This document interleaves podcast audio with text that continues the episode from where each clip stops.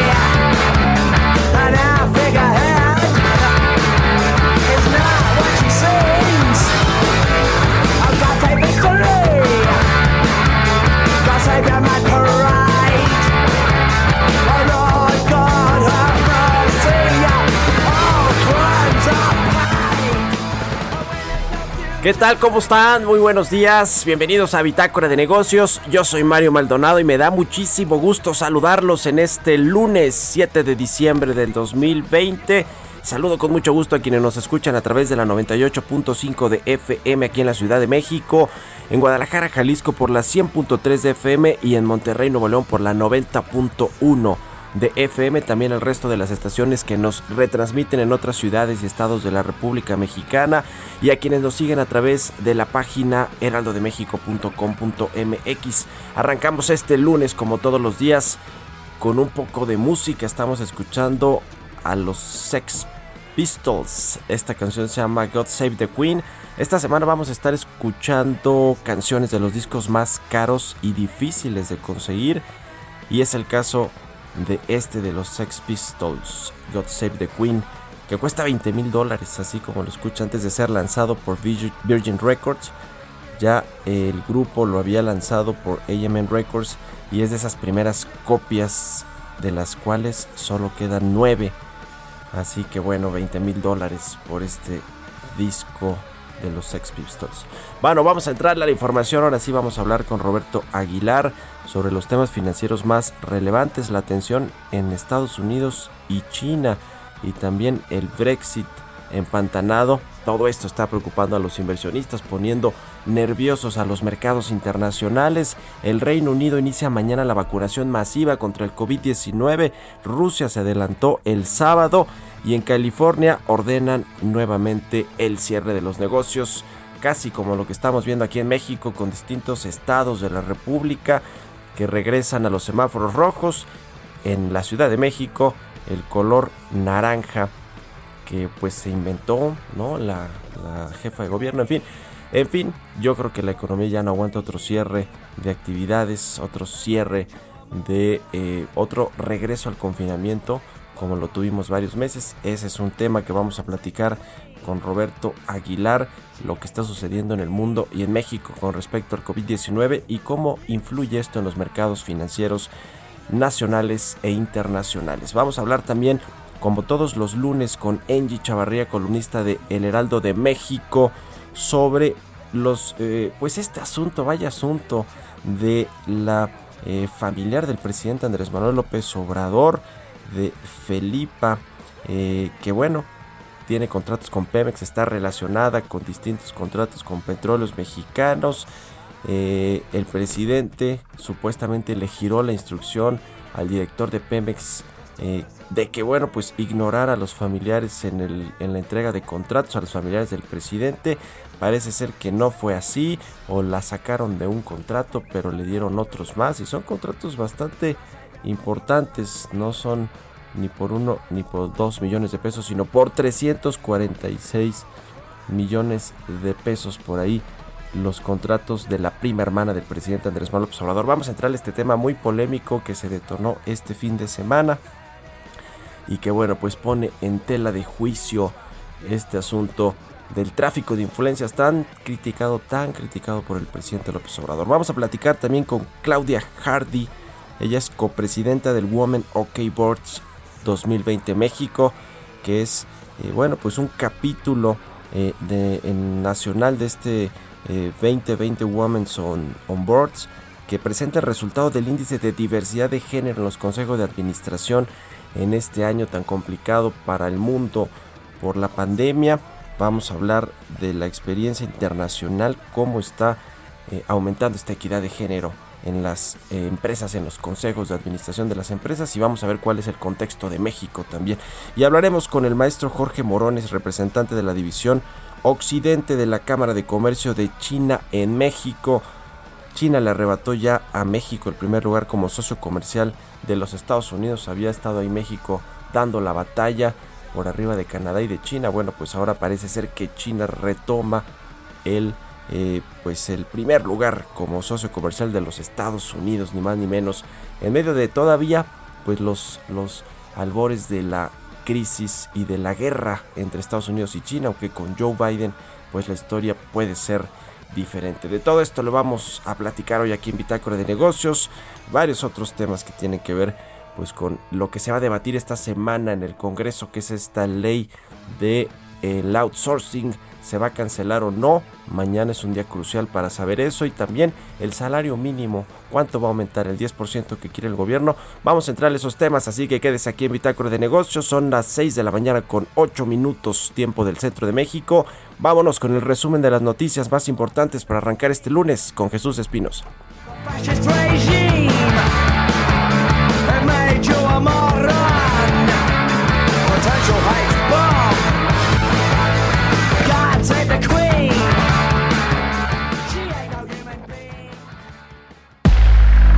Resumen. Pemex anunció que rescindió todos los contratos con participación de la empresa Litoral Laboratorios Industriales, propiedad de Felipa López Obrador, prima del mandatario federal. En un comunicado, la empresa señaló que durante la administración actual, esa compañía fue adjudicada con dos contratos en conjunto con otras compañías. La iniciativa privada y el gobierno federal pusieron sobre la mesa un pacto por el que aplazarían el dictamen de la iniciativa de reforma para regular el outsourcing hasta febrero de 2021. Hoy lunes analizará esta opción en un encuentro en Palacio Nacional en el que se espera la suma del sector obrero en el diálogo. Los principales bancos de México le comentaron al Banco Central del país que apoyarían sus esfuerzos para combatir una propuesta en el Senado que obligaría al Banco de México a comprar efectivo que los legisladores temen que pueda estar contaminando las ganancias de la droga. La calificadora Standard Poor's mantuvo en triple B la calificación de deuda de petróleos mexicanos en moneda extranjera con perspectiva negativa en línea con la ratificación de la nota soberana. Joe Biden, presidente electo de los Estados Unidos, solicitó al Congreso que apruebe un paquete de ayuda económica para combatir el coronavirus y apoyó un proyecto de 900 mil millones de dólares presentado por un grupo de legisladores de ambos partidos. Bitácora de negocios en El Heraldo Radio. El editorial.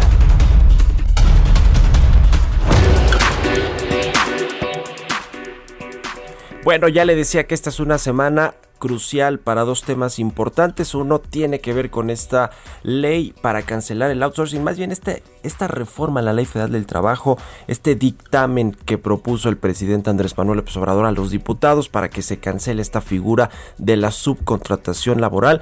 Parece ser que no hay mucha disposición, hay que decirlo abiertamente, del gobierno federal, de la Secretaría del Trabajo, del IMSS, del Infonavit, de todos los involucrados en el asunto del outsourcing, por supuesto el Servicio de Administración Tributaria, quienes quieren que se cancele este esquema y que solo funcione con salvedades, con algunos eh, temas ahí eh, eh, muy puntuales de subcontratación laboral, que no haya empresas que terciaricen estos servicios, que no haya insourcing, que es que las empresas creen sus propias empresas para gestionar las nóminas de los trabajadores. Y por supuesto que se acabe y en eso sí estamos todos de acuerdo el outsourcing abusivo, este outsourcing que eh, pues se eh, cotizaba a los trabajadores o cotiza a los trabajadores con un salario menor ante el Instituto Mexicano del Seguro Social.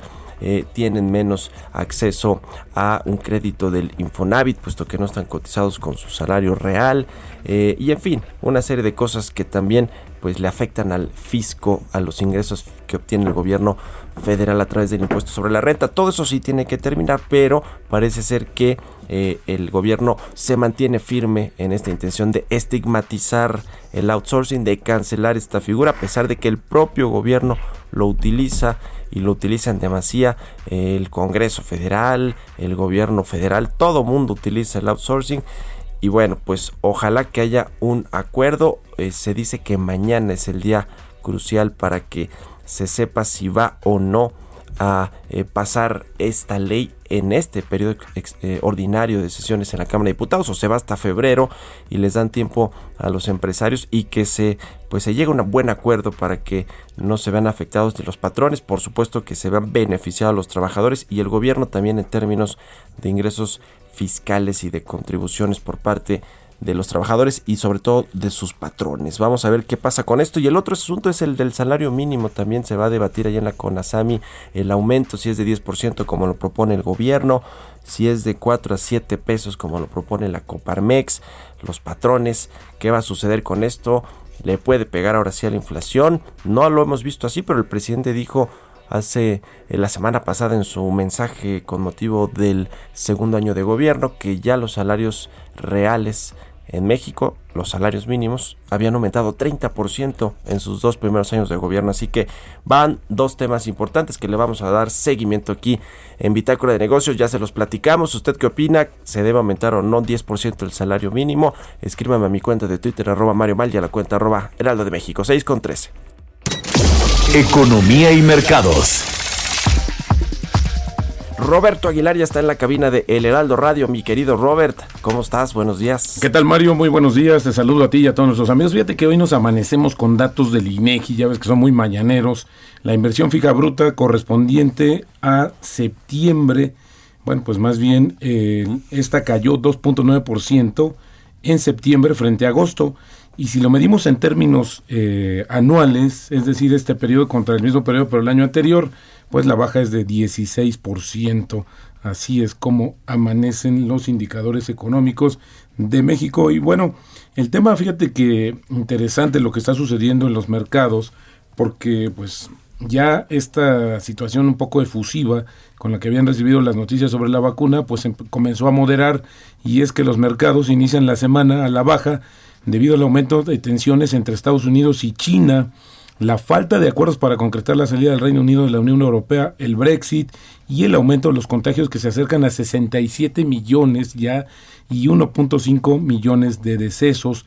Y bueno, pues también esto te decía que moderaron el optimismo de los inversionistas sobre nuevos paquetes de apoyo económico en diversos países, incluidos Estados Unidos, y los avances de la vacuna.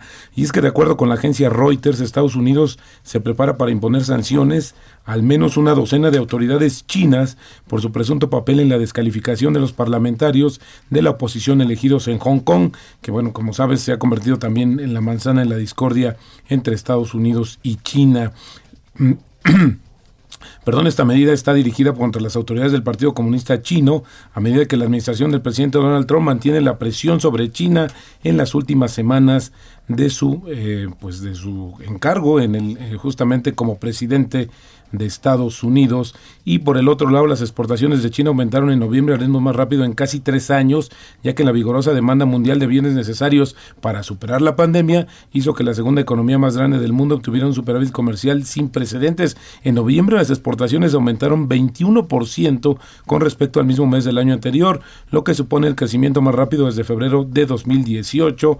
La fortaleza de las exportaciones se está dando a pesar de que el yuan se encuentra cerca de sus niveles más altos en varios años frente al dólar. Esto obviamente por la debilidad de la divisa estadounidense y algo que será bien recibido por los dirigentes económicos a quienes ha preocupado el impacto del debilitamiento del dólar en la competitividad comercial de China. Y bueno, el tema es que más de 23 millones de personas en el sur de California pues ya están enfrentando los confinamientos más duros vividos en Estados Unidos en un momento en que los casos de coronavirus se dispararon a nivel récord en este estado que es uno de los más poblados. Las restricciones en California entrarán en vigor a eh, región por región a medida que las camas de las unidades de cuidados intensivos de los hospitales alcancen su capacidad máxima. Y bueno, pues esto contempla el cierre de bares, salones de belleza y tiendas de tatuajes, por ejemplo, pero también restaurantes, incluso al aire libre. Ayer California reportó más de 30 mil nuevos casos, excediendo el máximo anterior, que fue el 4 de diciembre, y marcó nuevo récord para pacientes hospitalizados. También Nueva Jersey, Carolina del Norte, Virginia y Virginia Occidental anunciaron aumentos récords en un día de nuevas infecciones. Y fíjate que mientras Gran Bretaña se prepara para convertirse en el primer país en implementar la vacuna de Pfizer esta semana, inicialmente será mañana, y ya de hecho eh, esta, eh, esta agencia, el Servicio Nacional de Salud, mostró imágenes de las entregas que contenían ya las dosis de las vacunas, y bueno, pues ellos establecieron el, la ruta que se va a aplicar a la vacunación a los mayores de 80 años, los trabajadores de atención médica de primera línea y el personal y los residentes de los hogares para ancianos, así es como determinó. Pero mientras esto lo anunciaba Gran Bretaña, pues pareciera que Moscú, o más bien Rusia, rebasó porque justamente su capital quiere vacunar hasta 7 millones de personas después de que el gobierno central anunció otro número récord de nuevos casos. Moscú comenzó a administrar el sábado la vacuna Sputnik 4, 5, perdón, contra el coronavirus a través de 70 clínicas de la capital a los grupos más expuestos. Por ahí se decía que tenías que por lo menos tener 30 días de abstinencia alcohólica para que diera resultado esta vacuna. No sé qué tan cierto pudiera ser eso, pero si es esto, pues hay que irnos preparando aquí en México. Y bueno, el dato de la inflación de todo noviembre se anuncia el miércoles y espera una baja destacada para llevar la tasa anual a 3.4%. El jueves las ventas de ANTAD de noviembre para conocer el efecto del buen fin y el viernes cerramos con la producción industrial de octubre. Pero Mario, todos los ojos puestos en Estados Unidos, el día clave será el jueves por la reunión de la FDA para la eventual aprobación de la vacuna. Y te diría que hay una frase, la que elegí el día de hoy, dice que los próximos cinco meses se ven bastante sombríos, a menos de que podamos redoblar nuestros comportamientos, pero veremos que los tratamientos van a comenzar a llevarse a cabo y para la primera los números van a cambiar drásticamente y estaremos en camino del regreso a la normalidad. Esto lo dijo el sábado en una entrevista Bill Gates, que está diciendo que en abril el mundo estaría superando esta situación del coronavirus. Ojalá, ojalá sea cierto. Ha invertido más de 450 millones para el desarrollo de la vacuna este empresario filantrópico. Y el tipo de cambio, Mario, pues bueno, ya está, está cotizando en estos momentos en 19.88 y ya la depreciación acumulada en el año es de apenas 5%. Así es que eh, pues esto ya comienza a preocupar incluso al gobierno y a la Secretaría de Hacienda que nos cuentan que sí estuvo contemplado en el presupuesto estos remanentes del Banco de México. Ya veremos mañana, te platico los detalles sobre esta situación, pero sin embargo ya preocupante esta situación del tipo de cambio, por lo menos para las finanzas públicas. Pues ahí está, ahí está el asunto, mi querido Robert. Vamos a ver qué sucede pues en los próximos días con todo este asunto de la vacuna que yo creo que el gobierno está sobreestimando que puede llegar rápido y que la puede distribuir bien y que con eso casi casi vamos a salir de esta crisis. Pues yo, yo tendría mis dudas muy altas porque creo que estamos celebrando anticipadamente y otros países como el caso de Gran Bretaña pues solo va a tener 80 mil dosis en la primera etapa. Eso es insuficiente por donde quiera que lo veas. Así es que esta, esto se va a replicar en todos los países y bueno, pues creo que México no va a ser la excepción. Gracias, Robert. Al contrario, muy buenos Roberto Aguilar, síganlo en Twitter. Roberto H. Son las 6 con 20. Expreso Financiero. Angie Chavarría ya está lista para tomarnos el expreso financiero. ¿Cómo estás, mi querida Angie? Muy buenos días. Muy buenos días a todos, muy buenos días Mario, pues bueno, ya muy cercanos al tema de la Navidad y por favor cuídense mucho. Y pues nos tomamos este expreso financiero y te voy a contar lo que ha sido la mitad de la semana pasada y el fin de semana, un desastre, un verdadero desastre la noticia pues bueno, que el presidente ha tenido que de alguna manera salir, es el tema de los contratos que le fueron adjuntados de manera directa a su prima hermana, Felipa, y eh, por 346 millones de pesos, pues bueno, para hacer algunas obras en Pemex. Pero déjame decirte que más allá de esa noticia que ya conocemos, funcionarios de Pemex ya sabían que la instrucción del presidente desde el año pasado les había indicado que no podían contratar por una cuestión de conflicto de interés ni a sus hijos, ni a sus tíos, ni a sus primos, eh, así lo indica, ni a ningún otro familiar de primera línea. Cosa que ignoraron y cosa que hasta ahora queremos saber quién es la persona que ignoró pues esta instrucción, porque eh, esta circular pues bueno, fue enviada a todas las dependencias federales el 13 de junio de 2019 y literal, como les comento, es que no podían hacer contrataciones con familiares. En este caso, pues bueno, ¿cuánto representó estos 346 millones de pesos? Pues mira, la verdad sí es un escándalo, porque es cuatro veces, por ejemplo, lo que se destinó para la Casa Blanca, que en ese momento, pues bueno, al presidente junto con su ex esposa de Peña Nieto, pues les costó bastante caro políticamente, ¿no?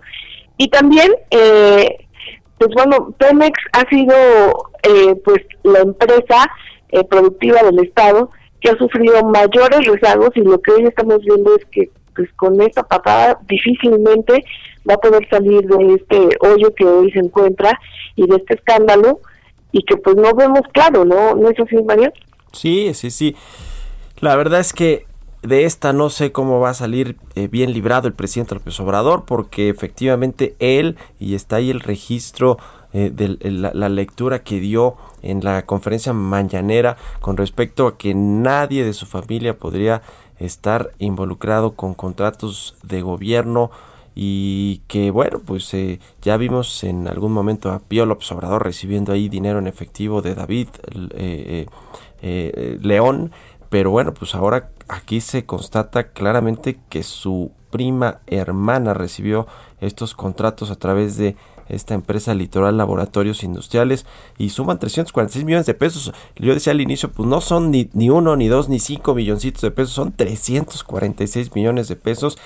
Y bueno, pues ahí hay todo un dimes y diretes de quién le dijo a quién, que si el, director de Pemex le enteró al presidente y el presidente le dijo que se echaran atrás los contratos. En fin, vamos a ver en qué acaba esto, pero yo veo muy difícil que pueda salir bien librado el presidente López Obrador. ¿Qué opinas tú, Angie?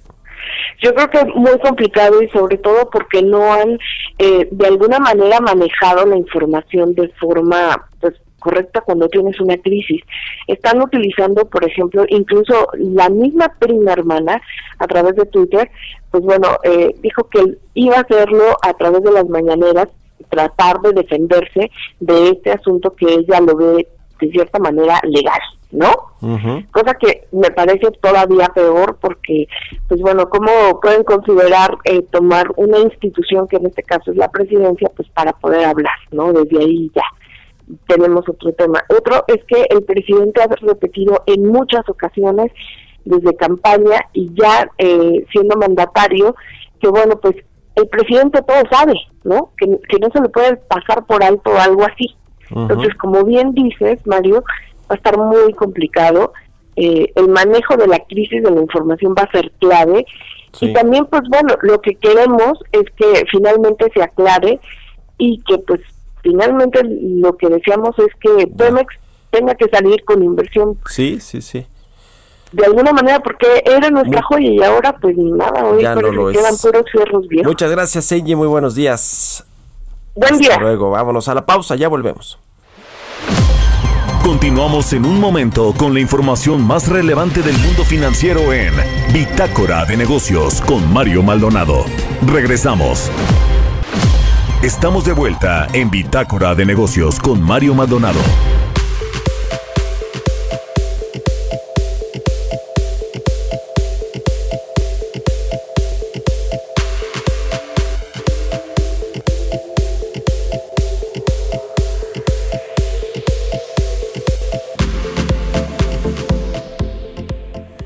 Ya estamos de regreso aquí en Bitácora de Negocios. Son las 6 de la mañana con 30 minutos tiempo del centro de México. Vamos a platicar con Claudia Hardy, le decía copresidenta del Women OK Boards 2020 México.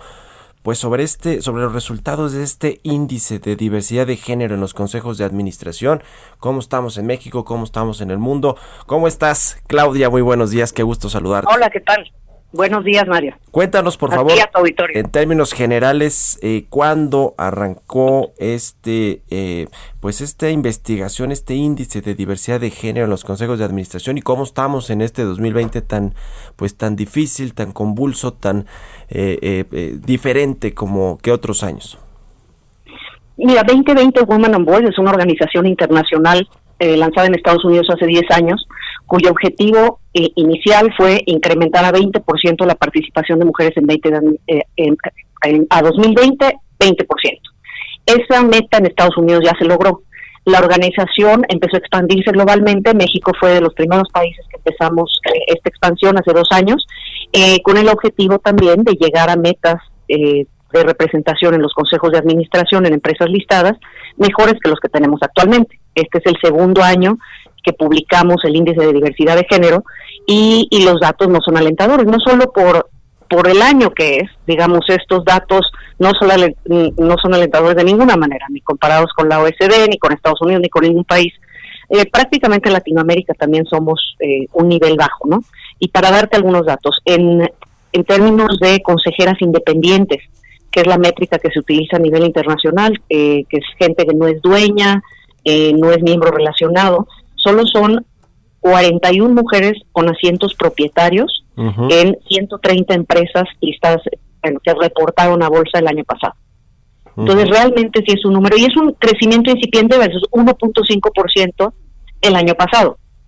Entonces, realmente sí son números que, que, que, no ayudan a la productividad de las empresas ni a la innovación, eh, ni a ver las cosas de distinta manera en un grupo diverso.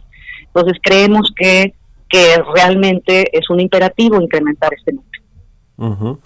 Este índice es, eh, como su nombre lo dice, eh, Woman on Board, es, solamente de las mujeres o de la equidad de género dentro de los consejos de administración de las empresas, pero no de su consejo directivo, por ejemplo, eh, y me vienen a la cabeza muchas directoras de finanzas que han estado al frente pues de los de la administración financiera de las compañías e incluso como directoras generales, como CEOs.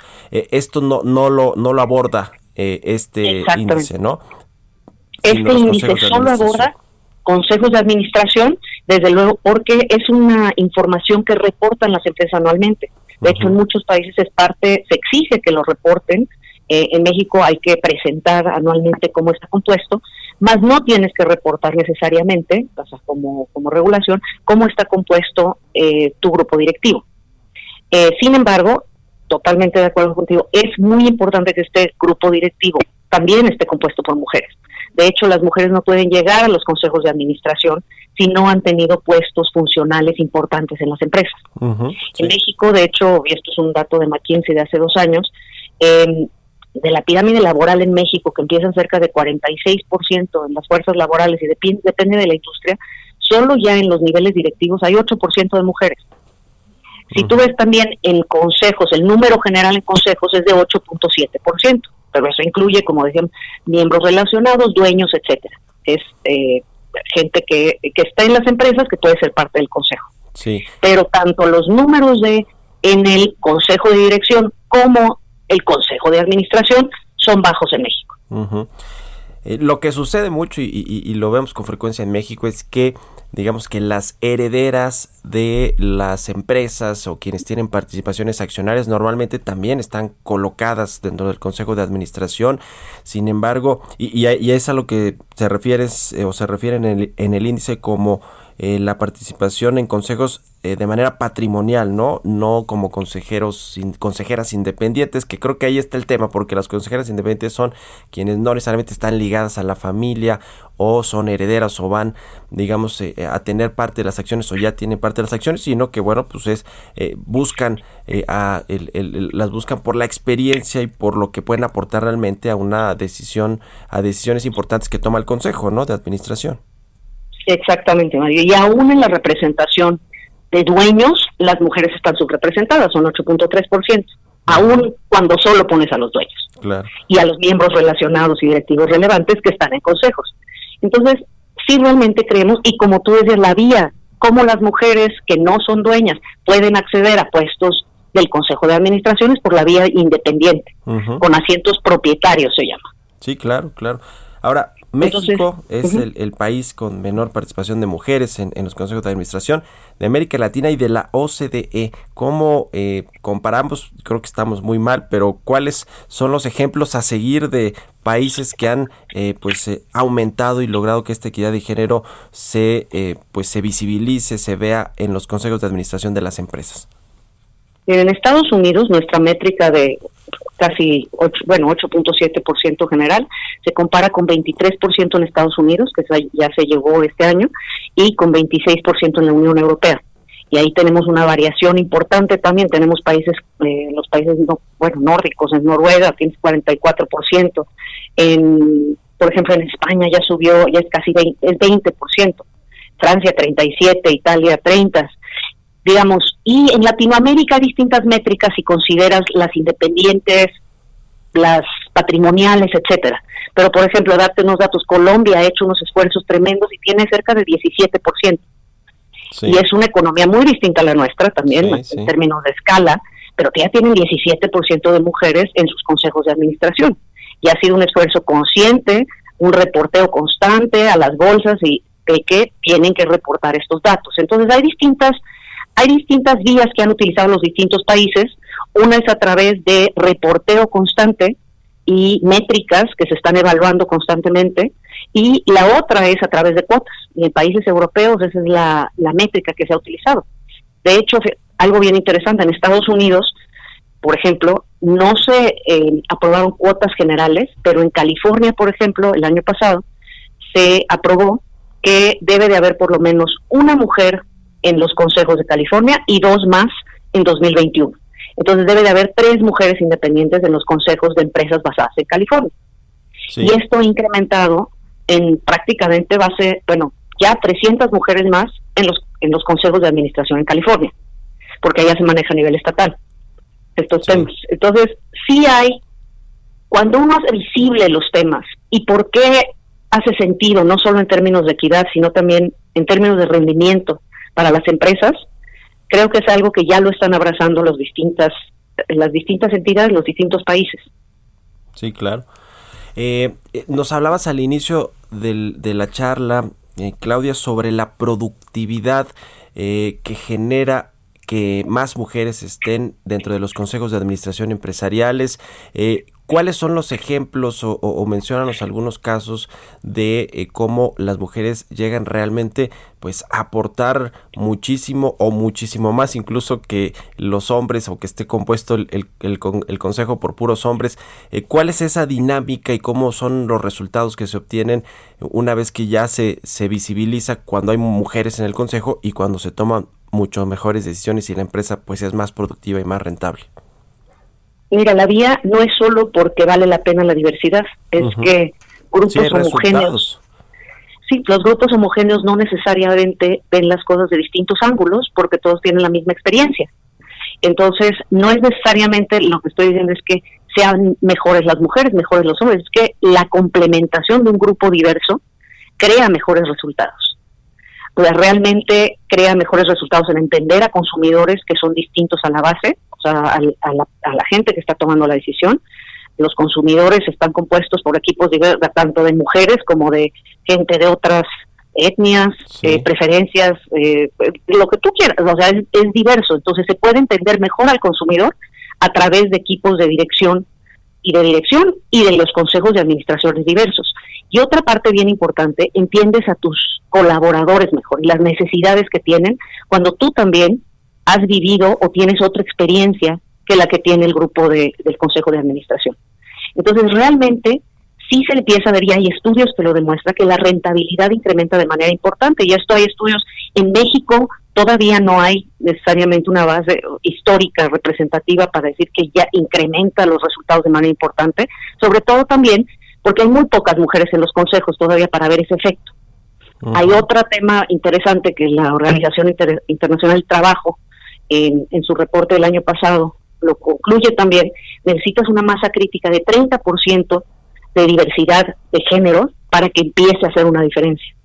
O sea, una mujer en los consejos no va a hacerte la diferencia, o alguien diferente para, para decirlo, de grupos homogéneos. Pero empieza a hacerla cuando generas masa crítica de 30%, ya puedes hacer la diferencia. Ya empiezas a impactar en las políticas que se toman y afectan a todas las personas en la empresa y a todas las personas que son tus consumidores. Entonces, de eso ya hay estudios de consultoras internacionales bien importantes que apuntan hacia esto. Y son incrementos en la rentabilidad, tanto en el EBITDA como en las utilidades de las empresas. Sí, claro. ¿Qué tendría que suceder, Claudia, para que eh, pues las empresas, se digamos que pues estén más al, al, tanto de lo que significa tener un consejo de administración diverso, no solo casi casi de amigos eh, empresarios y consejeros que tradicionalmente, históricamente, pues han formado parte de consejos de administración en México, que además sucede mucho y que sean eh, pues más diversos y que incluyan la participación de las mujeres. Debería haber directrices desde el gobierno, desde políticas públicas o tendrían que ser las propias empresas quienes se, se, tomen mucho más en serio el asunto de la cuota de género. ¿Qué debe suceder para avanzar hacia lo que está haciendo Colombia, Estados Unidos y otros países que van más adelante, más adelante que nosotros en ese, en ese sentido? Mira, yo creo, Mario, que la primera fase es que las empresas se concienticen de los beneficios que trae la diversidad.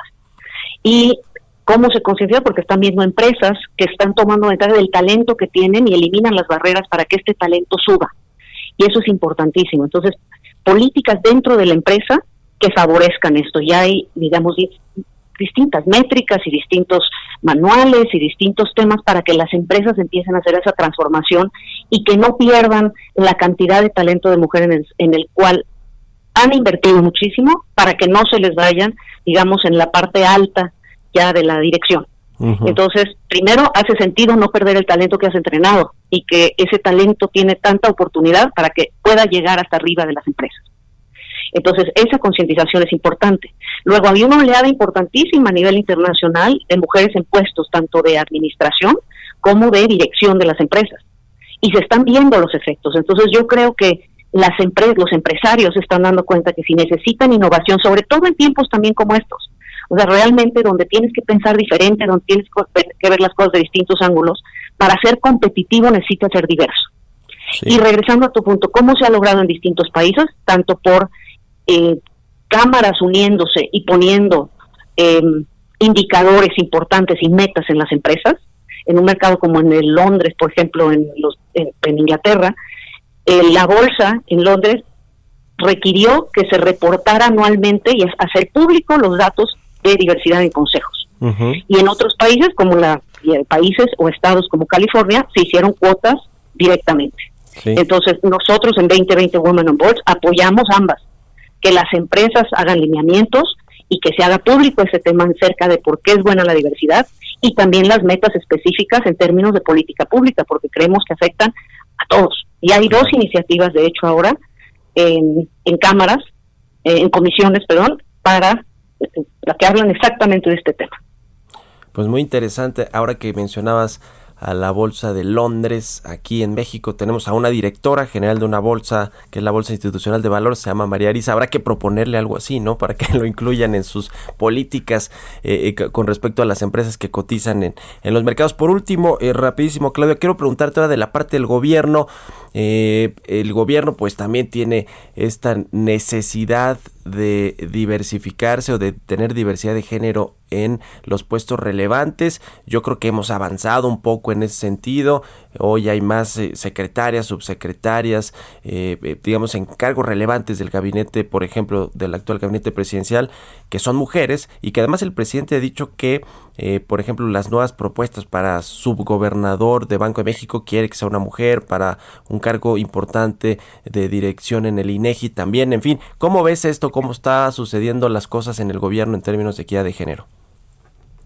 Mira, yo creo que la equidad de género empieza en la base. Yo creo que el gobierno podría hacer mucho más. Empieza en la base cuando digo es haber mantenido las guarderías para mujeres que trabajan. Es importantísimo.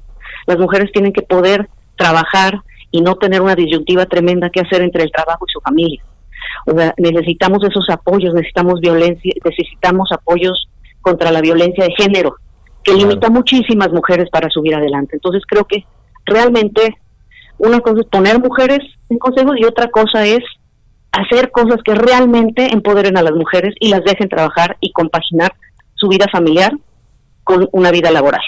Y aparte no es solo de mujeres, es de familias. O sea, que las familias estén mejor y puedan balancear eso. Que el cargo, que el trabajo no pagado no solo caiga, recaiga en las mujeres. Entonces hay mucho que hacer de base y no solo es nombrar mujeres. ¿Me explico? Entonces creo que hay mucho que hacer en este gobierno, en ese sentido. Pues muy interesante, Claudia. Vamos a estar pues muy pendientes de todos los resultados que se vayan dando más adelante y por supuesto darle eh, visibilidad, exposición a este índice de diversidad de género. Gracias, Claudia, por haber tomado nuestra llamada y muy buenos días. Muchas gracias, buenos días, hasta luego. Estés muy bien, Claudia Hardy, presidente del Women on Boards 2020 en su capítulo México. 6 con 46, vamos a otra cosa. Historias empresariales.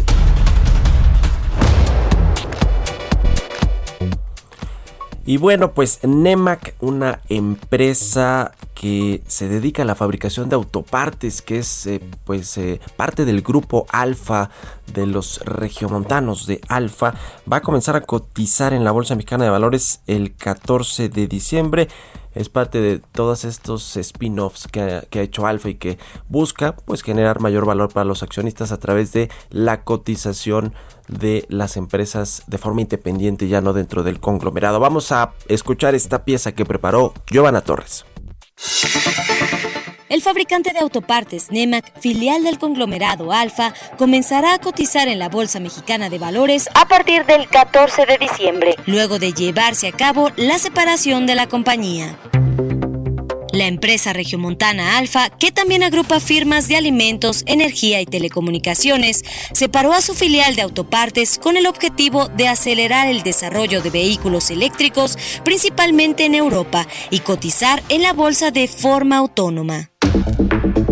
En el reporte enviado a la Bolsa Mexicana de Valores, Alfa reportó una utilidad neta de 4.716 millones de pesos, una cifra mayor a los 1.273 millones de pesos reportados en el trimestre de julio a septiembre, pese a la debilidad económica debido a la contingencia por coronavirus.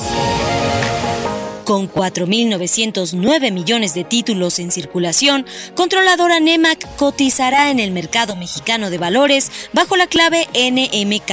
El director general de la compañía, Armando Tames, explicó su estrategia rumbo al 2030, con la que se busca seguir mejorando en la fabricación de piezas automotrices, ya que para el 2023 el 20% de los ingresos de la compañía provendrán de la demanda de los componentes de vehículos eléctricos, dado que la comunidad europea está presionando para reducir las emisiones de dióxido de carbono y por supuesto los vehículos eléctricos y los híbridos jugarán un papel importante. Para Bitácora de Negocios, Giovanna Torres.